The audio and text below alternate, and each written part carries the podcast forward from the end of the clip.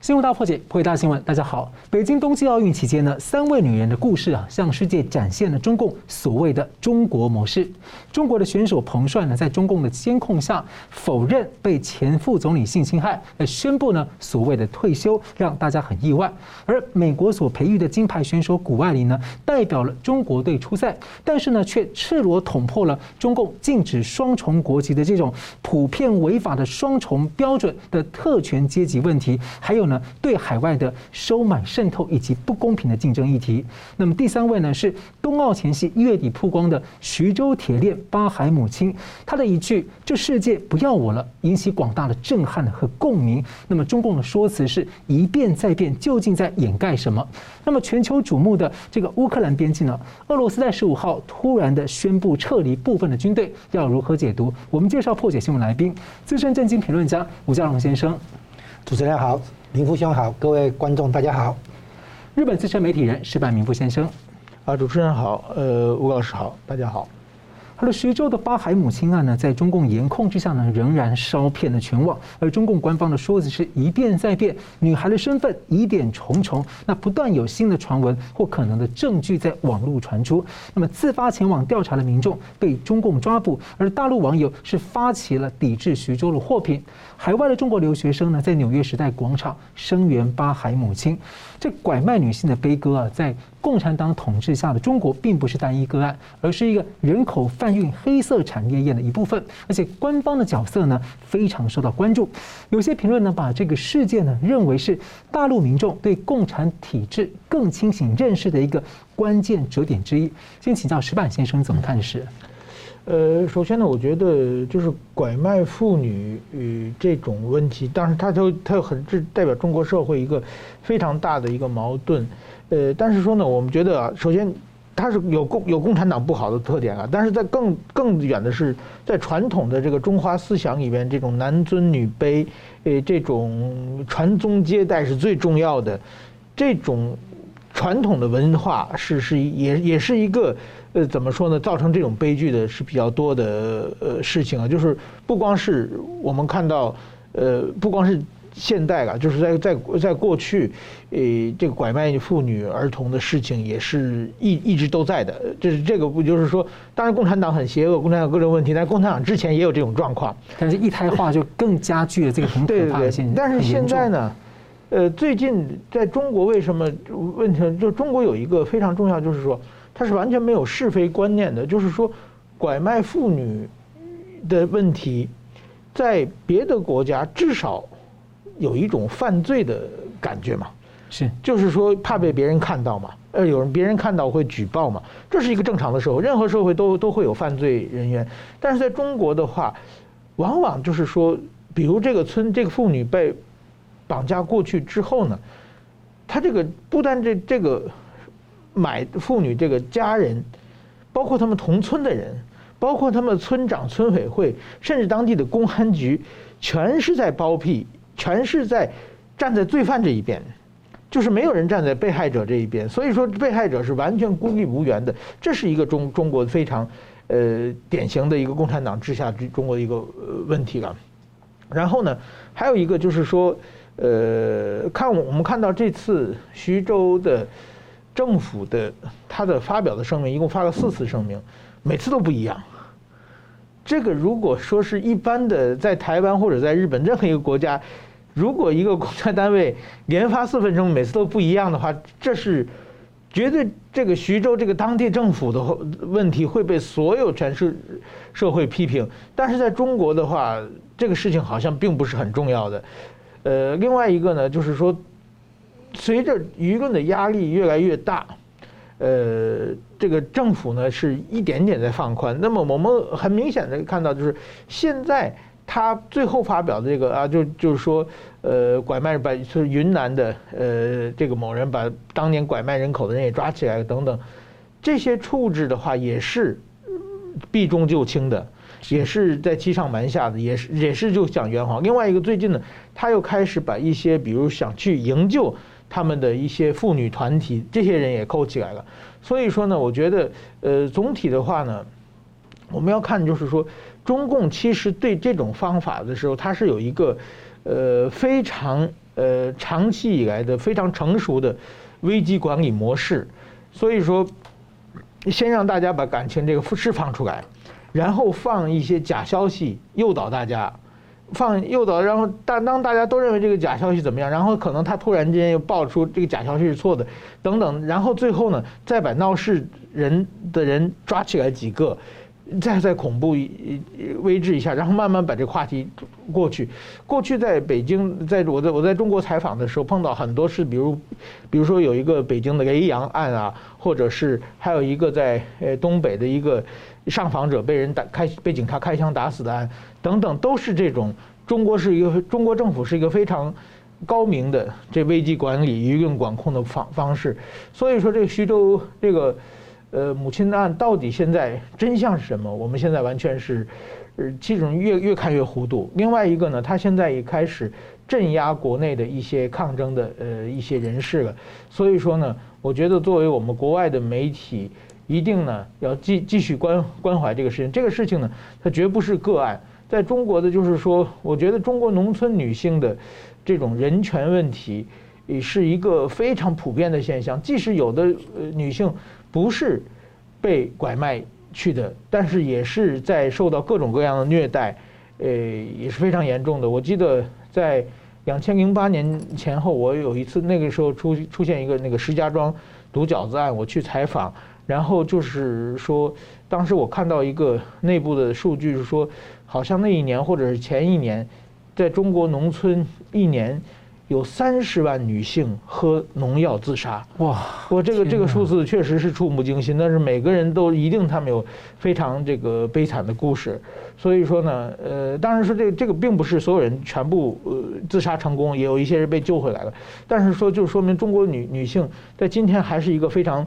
非常非常这个社会地位非常非常低的这位巴巴海母亲，她可能是因为她选择一直抗争，呃，另外一个呢，呃，就是说他偶尔偶然被一些志愿者发现，有各种巧合。另外一个，因为他的故事太具有故事性的，小孩子这么多，而且就是说太有具故事性，所以才引人注目。但是我觉得这个呢，呃，问题呢，绝对是中国现在中国女性。呃，普遍的呃存在的一个人权上的问题，呃，就是说，我觉得国际社会应该更加呼吁，借这个事事件能够呃争取让中国政府呃也要重视这个事情，对这些女性的。呃，受有一些改善，待遇有些改善吧。我觉得这是这是一个机会，大家也要努力的。最近也看到好几个受害者，就是类似的，他们都出来讲话。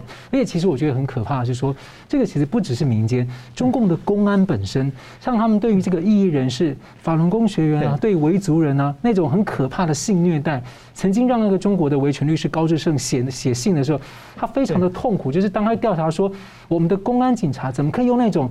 泯灭人性非常可怕的性侵害跟性虐待，而且不分男女，对女生也这么做，对男生也那么变态，对，这是很可怕的事情。所以，那您怎么看？呃，这个徐州巴海姆这个事情啊，它一开始发生啊，啊，背景是因为有人口问题，现在人口啊在应该是说在下降，嗯，然后呢，中共就推出生两个孩子，生三个孩子，哈，放宽那个一胎化政策。是这样来，然后呢，嗯，对，因为那个放宽这个一胎化政策嘛，从生两个到好像现在是生三个，对不对？哈，那鼓励大家生孩子，当然很明显，中共当局知道人口有问题啊。那现在大概是每年新生人口大概一千两百万，即将走变成一千万。然后呢，不是有人说印钞票来鼓励生孩子吗？希望每一年增多生五百万，那就是从一千万变成一千五百万这样子。那这个就是反反映这个人口的危机啊，嗯，然后呢就来了，因为这个八孩子的爸，他养了八个孩子，哎，就被当作典范，鼓励生育嘛，啊，被当作典范，然后很多就因为有了热度，很多自媒体人就想来蹭这个热度啊，抢这个热度，就到那边去自拍啊，对不对？好干什么？结果呢，就无意中发现这个铁链，这个房子里面有个铁屋里面有个。用铁链绑起来的女人，嗯，就意外发现，啊，所以很多自媒自媒体人以为去那边抢新闻热度嘛，是对啊，结果就意外才发现这个事情。那这个事情出来以后，这个起先官方哈，当然报告就像刚才明夫兄讲的，一改来改去，对不对？那显然在遮掩，真相哈。那这里地方官员互相掩护这种事情，简直是稀松平常了哈。对。那现在产生一个问题，就是当初一开始的那个，后来中医也把他本来说没事，他们有合法婚姻什么没事，后来终于把也把那个孩子的爸抓起来啊。那什么罪名呢？问题出在这里，什么罪名？非法拘禁。嗯。然后网网络上的那个网网民啊，就炸锅了。这种事情你只给他起这个罪名，就问两个问两个罪名怎么你怎么办？你怎么面对？第一个就是强暴罪。对啊。第二个呢，非法就是拐拐卖人口。对。啊，妇女拐卖的事情，这个你不用讲。还有伤害啊，把他牙齿都拔光。啊，对。那个都是个人的那个侵害，对不对哈？嗯、然后呢，那个拘禁他的那个限制他的生呃自由啊，生生人身自由。这根本就是奴隶罪啊！哎，对，所以你你只是强调非法拘禁这个罪名，对不对？那个强暴罪跟那个那个人口拐卖这个罪你都不谈，当然他不能谈嘛，哈。现在问题是这个又不是个案，嗯、听说哈徐州当地啊，嗯，那个有很多的妇女，那个尸体被就是。被丢到河流上面，河流上有有有那个浮尸，然后被捞起来，哦，有很多这样的案例哈。如果你网络上搜一搜的话，都都有。我们知道以前这个这这个所谓的一胎化计划生育的时候，把很多那个小女孩啊，刚出生之后就把她婴儿淹死。哎，对。但你现在讲的是妇女。哎，对对，是妇女，就是说那个大大人成人哈，那很可能就是，比如说有一个说法是这样，那个。小孩孩子的爸叫董志明，嗯，当初合法登记结婚的那个，假设那个证件不是不是合成的哈，嗯嗯嗯，那个女人跟这个女人不是同一个人，哎，也就是说他当初结婚的时候那个人，对，可能死掉了哈，就被扔到河里了，后来抓了这个人来顶，所以这为什么 这个查下去会有？那这样那这样年龄凑得上吗？就是凑不上嘛，所以才会引起怀疑嘛。当初结婚的那个人跟现在你看到的这个人，所谓巴海姆，可能不是同一个人。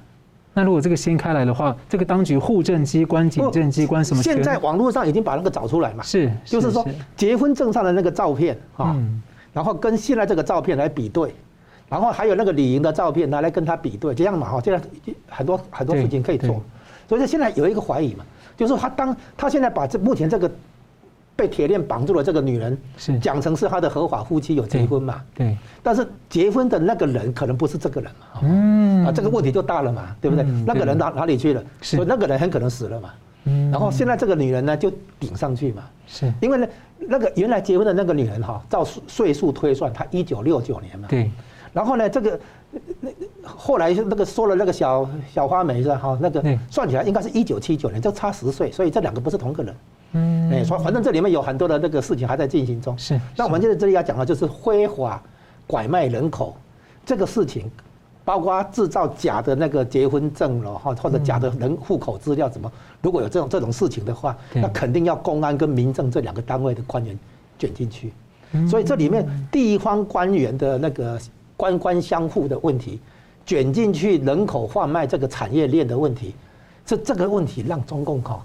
处理也不是，不处理也不是。因为一不小心爆开的时候，这个报道包括强摘器官等等那种，跟公检法的这个勾结问题，就是拐卖妇女这一个，嗯，后面还有活摘器官，这也是个产业链啊。对，经常会连在一起。对，然后后来说不定将来还有，也许毒品买卖，那说明还有更可怕的事情。对，然后呢，现在当然就引出另外一件事情嘛，就是我们现在知道网络上哈，这个黄万胜啊，这个录音哈，嗯嗯，讲到说。一有查出一个两个确诊案例的话，那个地区就全员强制性核酸筛检。哦，就是那个中共前一阵子把前那个二零二零年的时候从美国找回来的中国的学者叫黄万胜，哎，对，他来做防疫的问题。对他的录音，我就把这两个事情连起来。黄万胜讲的事情就是说，权贵阶级其实在背后，嗯，那个经营这个核酸检测，哈，有巨大的庞大的利益，哈，嗯，所以呢，动不动就他说世界上没有哪个国家是强制。核酸检测用这样来对付疫情的没有啊？就就中共，他号称清零政策嘛，哈。嗯。可是呢，核酸检测这个利益很庞大嘛。那后面的后面呢，都是权贵阶级的企业在。所以，我们一般我们的理解说，他清零可能是为了要掩盖他的那个疫情还有维稳。但是在这个之外，他维稳，同时他还是要不忘去借此赚黑钱。那 对抗疫情当然是表面上是这样没有错嘛，哈。嗯。这这也是一招了哈，虽然不是很好的招。嗯。可是呢，这个。核酸检测这个事，这个东西有利益嘛？嗯。然后更严重的是哈，根据他的那个录音爆料的是说，我们的事那个他他那个说我们的世纪，嗯，很这个很九成的钱是付给美国的，因为那个东西有美国有专利，嗯，所以他那个那他那里面钱可能只剩百分之十，然后那个东西据说还有六千多亿啊，六千七百亿，也就是说这个核酸检测这个背后有庞大的商业利益，那权贵阶级就把手伸进来，我们把它称为什么？以权谋私，权钱交易，对不对哈？就是贪腐嘛，就习近平在打贪腐嘛，针对这个嘛，是问题来了。徐州八海姆这个事情表示，权力不只是贪腐捞钱而已，嗯，他还可能以权力做基础来进行犯罪行为，因为那些犯罪行为背后也是一个产业链，包括器官的供应哈，还有包括这个帮你生孩子的这个女性的拐卖，那这些都是犯罪行为。对，他今天可以从外面搞人，他当然可以从监狱里面搞人，对，就可以。那从监狱里面搞人，就可以随时找罪名去扣人来抓人，就是说。权力的滥用，哈，嗯，不但表现在捞钱抢钱这件事情，是，也表现在犯罪行为，尤其是犯罪行为背后如果牵涉一整个黑色产业链的话，是，哎，所以呢，这个问题就出来了。所以呢，这个另外还有一个插曲啊，就是在中共上层啊，听说习近平的老婆彭丽媛讲话，对这个事情拐卖妇女这件事情，然后后来人们去追查，发现。彭丽媛是山东省西南端的，嗯，然后那边的一个小地方出来的，嗯，那个地方恰好是江苏省西北角徐州哈，是，然后呢，河南省的那个东南角，对，安徽省的北边那个交界，四省的交界那个那一带，嗯，所以那一带的文化圈是很相近的，对，就是江苏、山东、河南、安徽那个地带哈，对，然后所以彭丽媛。感觉上好像是那个地有那个地方的文化，嗯，然后那个地方徐州那边出现这种事情，他觉得好像感同身受一样，要仗义执言哈。嗯，那问题是习近平就要想清楚，那些地方官是哪一派的？如果那些地方官是江派的，搞不好他就办了，对不对？对，就是说习近平在还要考虑到这个东西对党的形象伤害有多大。所以呢，这个徐州八海姆的事情，啊，他让我们了解中共的体制哈，可以说地方官员这个层级出了很大的问题。因为整个体制没有办法真正的那个制约，真正的监督，那所以呢，这些官员全部是眼睛往上看，不会往下看，然后呢，很多的那个犯罪行为、抢钱的行为、贪腐的行为，防不胜防，啊，就是一大堆的哈，就这样子。是。不过刚那个黄万胜录音啊，目前呢还本人呢还没有证实是他说的，只是说声音很像。那大家呢还在等待后续的查证。好，我们休息一下，我们继续回来看。从这在北京冬奥当中呢，中共意图要展现他所谓的中国模式，那么世界看到了什么？休息一下，马上回来。欢迎回到新闻大破解。十多天的北京冬季奥运呢即将落幕了，争议是不断。那从中共呢先前掩盖群体灭绝、迫害人权的问题，到荷兰记者在北京街头啊遭他的。直播的时候呢，被保安当街就直接的架走，然后呢，到了谷爱凌的国籍争议发酵，还有种种繁多的这种裁判不公的争议，还有 DQ 取消资格的事件。那有评论认为呢，北京冬奥形同向全世界呢曝光了不少中国的真相，那反成了中共呢本来想要这个推推出他们的中国模式一个最糟糕的宣传，甚至说不定有可能会影响到习近平二十大的布局。先先请教吴老师怎么看？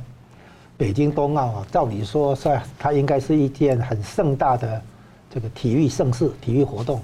那尤其是北京啊，刚刚在二零零八年办完这个夏季的奥运，现在要办冬季奥运，照理说应该是给中国一个非常好的宣传的一个机会，展示它的国威啊。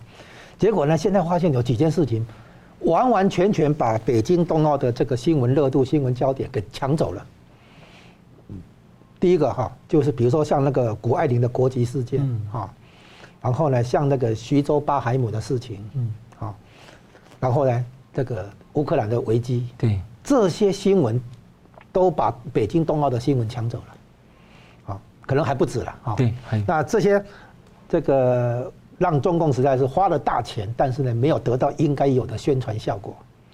然后呢，这件事情，诶，还有一个弦外，还有一个额外的插曲。大家可能没比较没注意的，就是韩国的金牌不是后来被判给中中国嘛？哈，韩国都觉得金牌被偷走了嘛？哈，然后有相当多的一些争执，诶，比如说中国的选手说哈，就是要对韩国人下手哈，把金牌的那个抢回来什么之类的。那北京冬奥引申出中韩之间的对骂啊，争执，对不对？嗯。然后呢，在北京冬奥之前，韩国在三月九号总统大选之前，两个总统候选人就是亲中派、亲美派，对，本来还是伯仲之间。经过北京冬奥之后，韩国现在的反中情绪高涨，那个亲中派的候选人几乎就是注定落后了，选不上。一个冬奥办下来，南韩的那个文在寅这个亲中路线哦，可能就要结束了。你说这是不是得不偿失？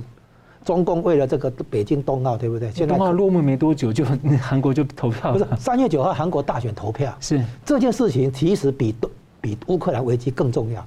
所以这就是为什么乌克兰有事，美国在西太平洋摆了三艘航母跟两支突击舰，啊，摆重兵还在这边大规模演习。然后国务卿布林肯不是最近刚跑了一次到澳洲来开四方安全对话，然后又要到太平洋南边的那个斐济岛开一个会，最后跑到夏威夷的时候，把日本外长、韩国外长找来，对不对？我说三个行程里面真正的重点是第三个。那布林肯跟这个日本外相早就在澳洲那边四方安全对话的时候见过面了。为什么还要到夏威夷再见一次面？所以真正的重点是韩国外长。嗯，也就是说，布林肯在夏威夷约见韩国外长，把日本外长也找来谈一谈。真正的着眼点当然是美国要把韩国的路线拉过来嘛，拉回来嘛。你不能说军事上靠美国保护，经济上倒向中国大陆，就这样不行嘛。美国不能接受你韩国墙头草政策，所以北京冬奥意外扯出这个这个韩国的金牌被争夺，对不对？然后来引爆这个韩国的这个。对中国不满的这个情绪，这个损失应该很大吧，对不对？我在想，所以北京冬奥这件事情，呃，从宣传上效果啊，的确是令北京当局很失望的，甚至于是反过来。然后在这一开头的时候，人们会去关心那个彭帅啊，后来的那个朱毅那个摔跤以后没有拿到这个花式滑冰的这个奖牌，对对不对？然后呢，很多人就批评，同样都是美国训练出来过来回来台中国的。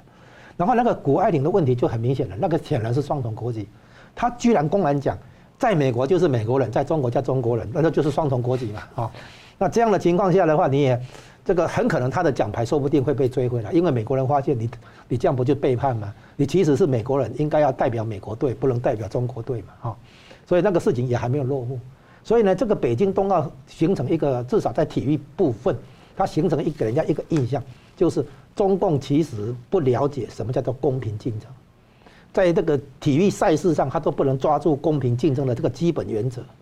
他很多时候对自己有利的话就 OK，对自己不利的话就就反对啊。他没有那种公平竞争这样的概念。然后呢，北京冬诶冬这个奥运会的基本精神当然是和平嘛啊，大家追求和平而不是武力相向嘛。所以在这种情况下的话，你不遵守规则，这个本性，中共这个本性不遵守规则。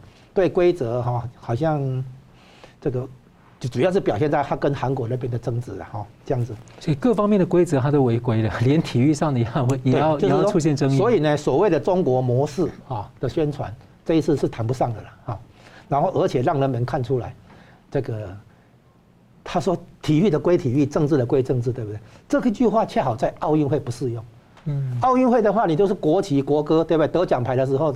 对不对？你是代表你的哪一个国家？这个都很很清楚的，啊，所以呢，这个诶，中共要找那个维族选手 去火炬，有人就说希特勒当年也找犹太人去点火炬。啊，对，这然后后来结果逼得那个印度哈强烈反弹，不来参加了，啊，所以呢，最后来讲的说，这个奥这个北京冬奥一开始就被外交制裁，所以几乎所呃全部的西方国家都没去啊。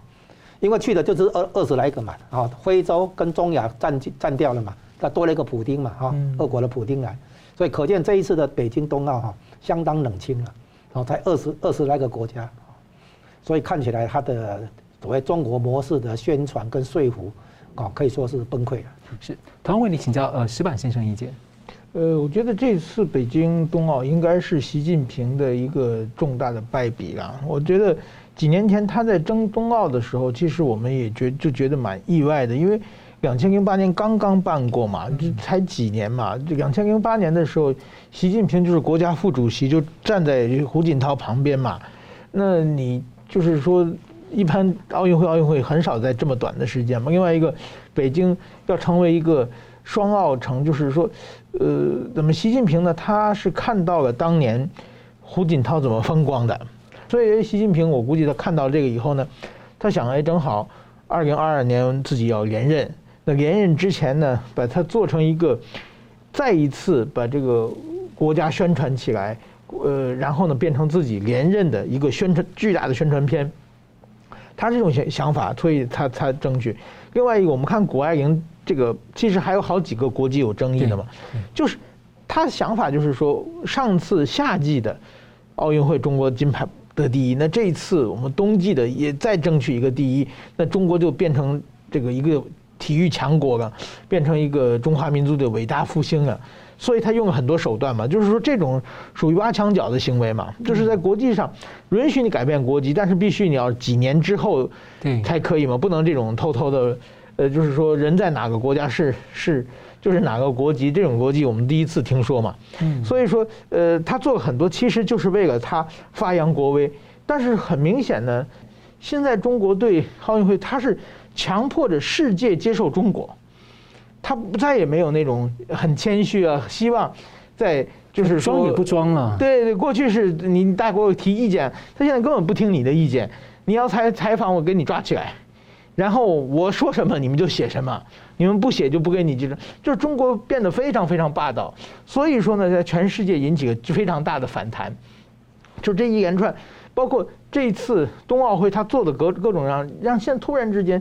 中国的不并并不仅仅是冬奥，其实两千零八年北京奥运会的时候，中国有很多很多的问题，但是那个时候呢，全世界还是看到中国在努力转变，所以说，哎，中国你虽然有这样这样的问题，但是说给你时间你会改好。当时火炬在传的时候，大家就一直在一直在抗争呢。那他那时候也承诺说，呃，要办零八年的奥运的承诺是要呃批准他们那个国际人权公约，结果大家一直在催嘛，到现在还是没有。对，当当时也有很多的，比如说当时当时维吾尔人就就有一些那个昆明的这个呃公共汽汽车被被爆炸等等的事件也会有。但是说总体上来说的话，世界还是对中国比较宽容的。嗯，就是说。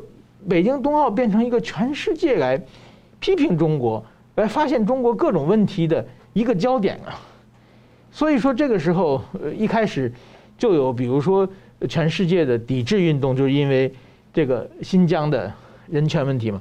新疆人权问题其实过去在国外国在在九十年代以后，国际社会去批评中国的人权问题的时候，中国会他会稍微配合，稍微改善一点。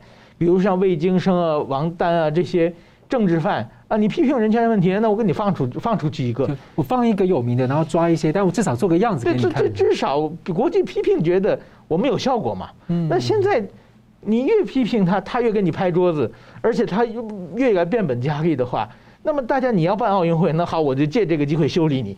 等于说国际社会看中国的跟中国相处的方式改变了。嗯。所以说结果呢，到后来就是。习近平那个本来是变成一个自己的宣传片，结果变成一个负面的宣传片了。是，所以做的所有的事情，现在国际上都都都会批评。我想，像谷爱凌事件，如果说是两千零八年的时候，可能闹不了这么大。嗯，现在就就变成，所以说我觉得这个呢，呃，另外一个，马上就二十大，习近平要连任，我想中国国内的一些反习势力也拿着这个事来说事，所以这次。呃，咱从头到尾，这个北京奥运会就变成一个政治上的会议。嗯，我们，非常感谢分析。我们稍后呢，继续回来看，在这次的俄罗斯还有乌克兰边境的一个这个局面的时候呢，日本在其中扮演了什么样的角色？我们休息一下，马上回来。欢迎回到新闻大破解。我们来看美中俄大三角的一个格局啊。美国是预告呢，俄罗斯呢十六号会进军开战。那么俄罗斯方面呢是否认，而且国防部十五日宣布开始撤退乌克兰边境的俄罗斯部队已经开始撤退。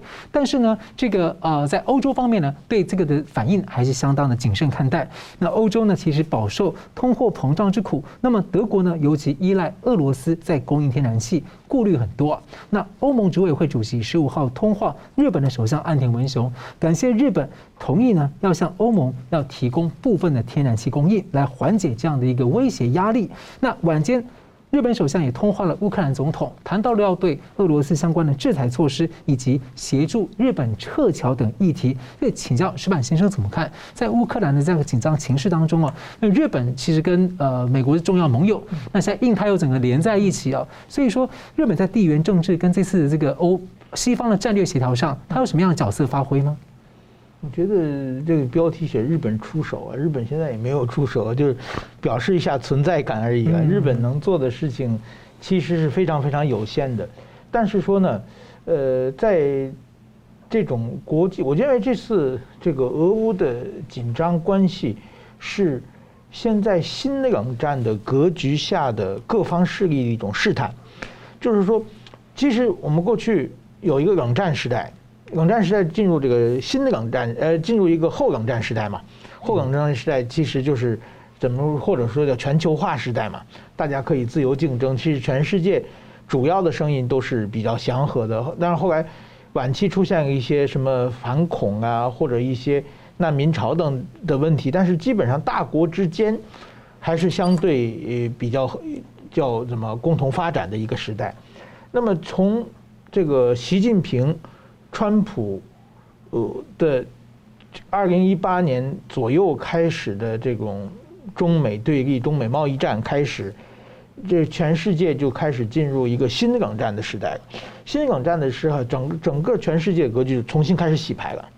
那全新开始洗牌以后，那么从二零零八年到基本上去年为止，那全世界的主要的矛盾就是中美之间的矛盾嘛。中美之间矛盾，这个俄罗斯的存在感就基本上就消失了。所以说，俄罗斯呢，他也想一个表示一下自己的存在感。另外一个，欧洲欧盟的这个北约各国也希望，呃，在这就是说，呃，怎么说呢？他们是北约东扩嘛，也也也希望在在这种新的格局下，能有一些扩大自己的势力或者扩大自己影响力的这么个动作。那么，呃，最近俄罗斯呢，这油价稍微涨上来以后呢，俄罗斯他想在新的格局显示自己存在感，所以说很多人都在讲，就是说俄罗斯是想打的，但是说就我来说，表示怀疑了，因为两千零八年的北京奥运会的时候，俄罗斯那个去格鲁吉亚有一场攻击奥运会时候，那是突然袭击嘛，那全世界都不知道，大家在奥运会开幕式上就就就突然动手了嘛。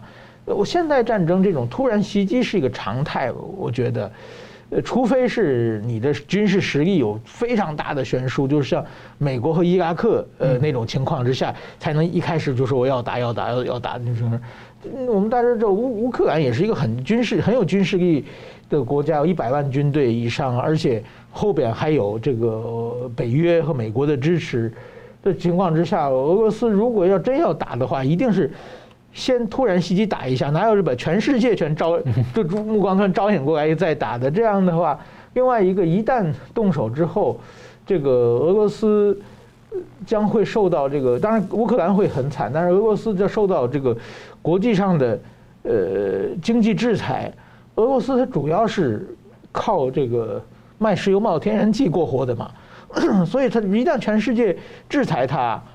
虽然嗯，就是说，虽然中国会买它的这些东西，但中国也是这个不是什么好人嘛，对不对？一定要借借机占它很多便宜嘛。所以说，一旦开始制裁的话，对俄罗斯来说的这个呃影响伤害也是非常非常大的。对俄罗斯最大的利益就是说，我觉得它是表面上吓唬你，然后它巩固巩固，就是说，呃，乌克兰东面那那几个亲俄的那那几那几个地区。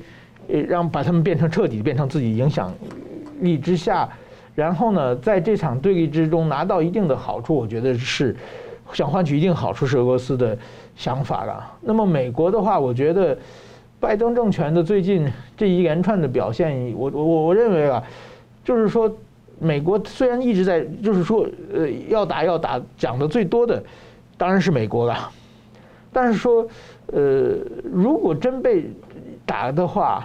这个美国是最没面子的了，呃，他们在阿富汗撤军都撤撤成溃败了嘛。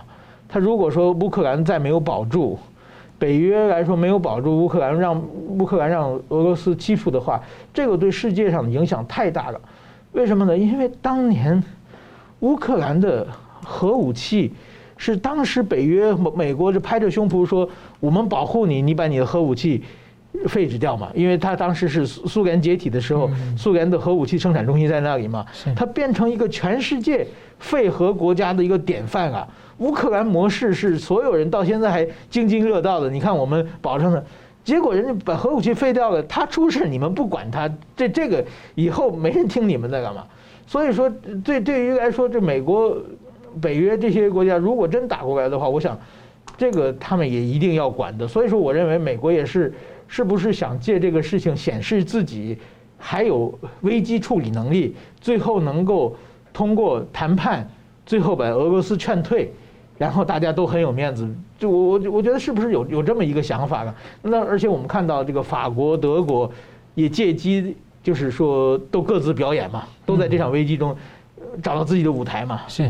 那日本也是给这个打电话，给那个打电话，表示我绝对支持你。但是说真的，现在按日本的，就是说法律规定被束束手束脚的这种法律状况下，日本到底能做什么是很有限的。但是日本的安田首相也是表示了一定的存在感嘛。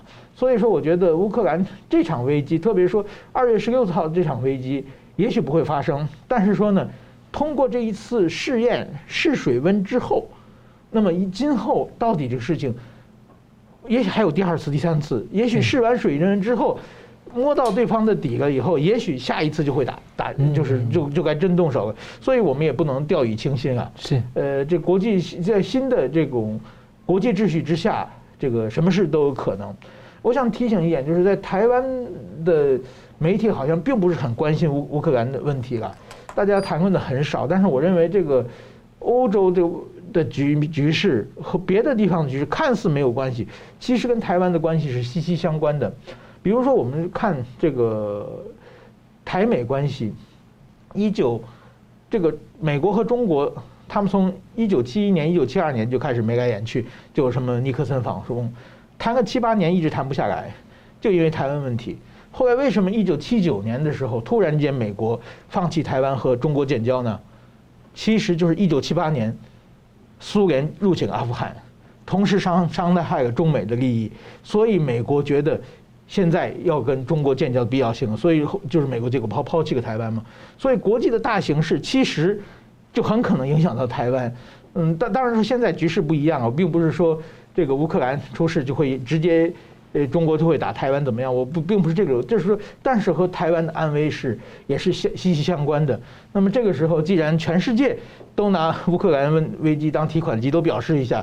我觉得台湾政府是不是也要表示一下？对，因为像当时一九七八的时候，当时呃，虽然说那个局势看起来对台湾不利，不过呢，卡特在那个地方，台湾其实有可以更想办法，意识到情况不对的时候，要赶快去游说其他人去守住嘛，就让卡特做了一个荒唐的决定，然后这个。肯定是赔了夫人又折兵这样子，对，对，对，对，所以同样问题也请教这个吴老师怎么看？哎，乌克兰危机呢？我在这个节目上我们讨论了很多哈，做了很多分析解读。那我现在把几个要点再把它整理一下，然后来谈一下最新的一个情况。嗯，首先呢，我们讲哈，要发动一场战争，首先要去透进行外交努力，然后呢提出各种和平解决方案，然后呢看着这个方案破局。证明和平已经绝望，这个时候才不得不动手开战。对，所以战争之前的外交斡旋是很重要的。只要外交斡旋还在进行，坦白讲不能打。即便是像当年日本偷袭珍珠港，这个之前也跟美国在做紧密的外交谈判。谈判破裂之后，哦，然后日本才最后，其实日本偷袭珍珠港的舰队已经出来了，但是在华盛顿的会谈还没有破裂之前，没有动手。嗯，好，所以呢，你现在看出来，诶，德国、法国、美国都还在对话，还在谈，哦，还在看看台面下有什么交易可以做，所以外交斡旋还在进行的情况下，就短就，所以我说短期内还不会打，好，这第一个，第二个呢，美国派，呃，征兵在东欧地区征兵啊，三千个人、五千人、八千人、一一万多人，哈，这样一直征兵，然后呢，你他他讲了一一个东西叫做。美美国在乌克兰的征兵哈，或者周边地区的征兵，是，诶不是永久性的，是一时性的哈，是临时性的、短期性的啦啊，不是永久性的。而且美军不会在乌克兰跟俄军开战啊，美国这样讲。然后俄国怎么讲？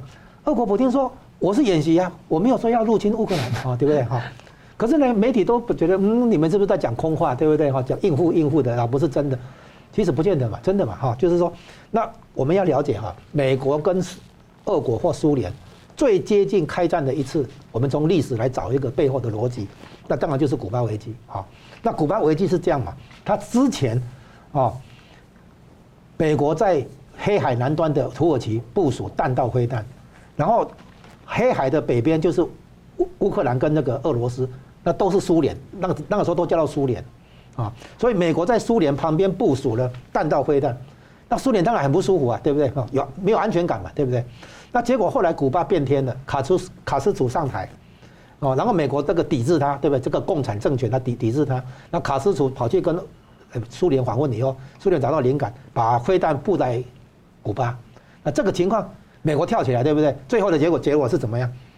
表面上好像快要打开打了，结果是美国真的把飞弹撤出土耳其，苏联就把飞弹撤出古巴，抢抢那个势力范围。那你撤我就撤，所以普丁为了要北约从不要把乌克兰吸收进来，也不要在东欧做部署，所以他在乌克兰边界做部署的意思就是到时候你要我撤，那你也撤，就是交换撤兵的意思。哦，所以他其实不是真要打嘛，是用来做谈判用的嘛。哦。那这个接下来我们看哈，乌克兰还没有加入北约，跟美国也没有共同防御条约，然后美国这么关心，这么介入，要知道乌克兰的地缘政治重要性还不如台湾哦。乌克兰有没有牵涉到日本的国家安全？没有啊。台湾有牵涉到日本的国家安全呢。对，台湾的地缘政治地位哈，比乌克兰还重要，因为台湾也表也是第一岛链嘛。第一岛链如果破掉的话，那直接影响到美国自己。哦，美国的那个关岛啦、夏威夷那个海洋的话，其实无险可守。中共的海军可以直奔加州外海，对中对美国全境啊做出核打击的这个威胁。所以台湾对美国是重要的，对日本也重要的。那地缘政治的分量，台湾这么重要，你想美国介不介入？你看看美国对乌克兰都这么介入，乌克兰跟美国没有正式防共同防御条约哦，对不对？但也还没有加入北约。啊，所以你从乌克兰危机你可以看出来，美国如如果在乌克兰都这么介入的话，那对台湾的介入那更不用怀疑了啊。再来，中中俄不是签了一个联合声明嘛？哈，在北京冬奥之前，普京来来北京访问嘛？哈，然后呢，这个东好像互相取暖哈，好像背靠背，要给西方国家这个印象啊。如果你对我这个俄国的这个天然气石油制裁的话，我还可以卖北卖中国啊，类似这个概念。其实后来人家解读，他们两个各怀鬼胎嘛。什么意思呢？习近平支持普丁打乌乌克兰，然后让他普丁支持习近平哦，他那个统一台湾，对不对？都是叫你先上，兄弟你先上，我支持你，都是个概念。只要哪哪一个人先动手的话，另外一个人一定是闭上关，然后准备接受其他国家来来争取。普京如果打乌克兰，中共一定被争取嘛。习近平如果打台湾的话，那普京一定被争被争取嘛。所以他们两个的话都都抢着做后面那个人嘛。就是所谓快乐第三人，对不对？哈，所以他们两个各怀鬼胎，但皮特都知道不会打。好，那我们现在再讲一下哈，最新的那个情况叫做美国的情报界啊，根据情报在放话说，最快二月十六号会开打，有没有啊？这个事情，那这个事情的放话哈，一个问题，如果你美国真的有这个情报，假定俄国真有这么回事，内部开了高层会议，真的决定二月十六号或者以后不不久的时间动手的话。请问你美国怎么得到这个情报？你这个情报你把它抖出来，你得到就算了，你把它抖出来。那如果真有其事的话，那普京是不是要内部先开始查内鬼，先开始查这个情报怎么怎么泄露出去的？那你美国公布这个东西的话，你不是把你的情报来源那个害害他受伤吗？情报可以这样玩吗？对不对？那另外一个可可另外一个可能性就是，美国在盘算，就是会或不会在二月十六号或者前后哈就就开战，对不对哈？如果没有开战，那美国就说：“你看，我耍耍嘴皮子，让他见光死，不花一枪一弹把战争避免掉了，人家会说：‘哎，美国还真高干，对不对？’哈，如果真的动手了，哇，美国情报真灵，对不对？真准，所以变成说美国讲这个话，不管后来有没有应验，美国都稳赚不赔。这就是为什么拜登政府放这个话。你如你如果真的二月十六号前后真的动手打，那我美国讲的有对啊，对不对？”大家对美国更更是服气啊！啊，如果没有呢？没有的话，大家也会说，哎，这个是外交操作啊，对不对哈？然后呢，靠着放话见光死，让普丁觉得这个动手不不是办法。好，那现在干普丁干脆什么？在就是宣布那个部分哈局部开始撤兵。那这个撤兵啊，最重要的是时间点，在德国总理来之前宣布，就是把面子做给德国总理，这是他最微妙的地方。德国总理不是来先见拜登吗？然后去乌克兰吗？现在去那个莫斯科见普丁吗？然后普丁在这个时候宣布，所以呢，等于是面子做给德国。所以，普丁知道德国的态度比较松软，对不对？现在呢，他给德国汇报。所以呢，普丁在争取德国、法国这些欧洲跟北约国家，那意思就是说，我们不要来真的开战嘛，我们来和解，我们来互相撤兵，你撤我就撤。所以到最后，如果真的是往这个方向走，啊，乌克兰危机解除，然后呢，美国跟美国、北约、欧洲哈跟俄国谈判出一个新的，不管是互不侵犯协定，还是美国现在把它提成什么新的欧洲裁军协议啊，诶。这样子的话，白纸黑字变成一个正式的那个条约或协定，对不对？让俄国可以放心。那最后的结果，乌克兰危机最后的结果只有一个输家。你想想看是谁？北约如果不再把俄国界定为威胁的来源，那北约的威胁来源是谁？中共。为什么？因为美国已经说了，中共是全球性的威胁，他不遵守国际行为规则，他不遵守国际承诺跟协定，然后呢？他到处想要破坏国际秩序现状，也不遵守这个，不接受普世价值，也不重也不重视人权，这些破坏性的话，欧洲一样感受到。对，尤其对武汉病毒的扩散，不不想负任何责任，对不对？中共的这些行为做法，对欧洲来讲，当然也是威胁。那美国现在在对抗中共，那欧洲怎么可以跟俄国在中共在在欧乌克兰这边开打？那不是便宜了中共吗？啊，所以基本上。美国在对抗中共这个大下这一盘大棋的时候，啊，不但要把欧洲跟日本这两个盟友抓好，同时也要把俄国跟欧洲这边的矛盾把它解除掉。所以到最后，乌克兰危机如果是战争的这样化解的话，那唯一的输家就是中共。是，好，非常感谢两位来宾的分析。我们最后请两位来宾给我一分钟总结。先请吴老师。我们现在看到地缘政治的变化，哈，虽然不是不是针对直接针对台湾，但是都对台湾有影响。哪怕是远在天边的乌克兰，或者在北京半冬啊，哦，其实都会联系到延伸到台湾这里来。所以，我们看国际形势，千万不要以为那个东西跟我们没关系，事不关己。恰恰相反，啊，因为国际上的变化，只要牵涉到中共，不管是以前美苏对抗的时候，美国要联中制苏，还是现在美国跟中共直接对抗，可能要联合俄国，哦，不管是怎么样的一个国际形势，台湾肯定都会卷入其中。所以我们不要对乌克兰危机这件事情啊，那个缺少关注，恰恰相反，啊，乌克兰跟美国没有正式帮正式的那个协防共共同防御条约，美国还是这样介入，而台湾的地缘政治地位比乌克兰更重要，而且还对日本啊有这个地缘政治的价值，啊，所以可以预料得到，美国在台湾这边呢，根本二话不说直接开干的，如果中共敢有什么蠢动的话了啊，所以台湾自己要能够意意识到这样的一个。国际形势要提出足够的战斗意志跟自我防卫的决心，这样才可以，才才会，不然对不起那些支持台湾的反共的那些小国家，对不对？人家都为为台湾这样仗义执言，台湾应该要自我觉悟，哦，在反共的这个方向上没有商量的余地，啊，石石板先生，呃，我觉得这次北京冬奥会啊，我觉得有是一个整个政治大会，是一个造成国际社会的分成两个阵阵营越来越清晰的。呃，这个会议就是说，欧美，呃，这个五眼联盟等这些先进国家都表示了抵制，而相反呢，一些中国人民的好朋友，被称为的各国来北京朝圣。呃，按我个人最吃惊的新闻就是说，阿根廷的费尔南德斯总统在奥运会开幕的第二天去拜访这个参拜访毛泽东纪念堂，这个我。在北京这么多年，我很少有印象有民主国家的领导人去拜访毛泽东。毛泽东在国际社会形象是很差很差的。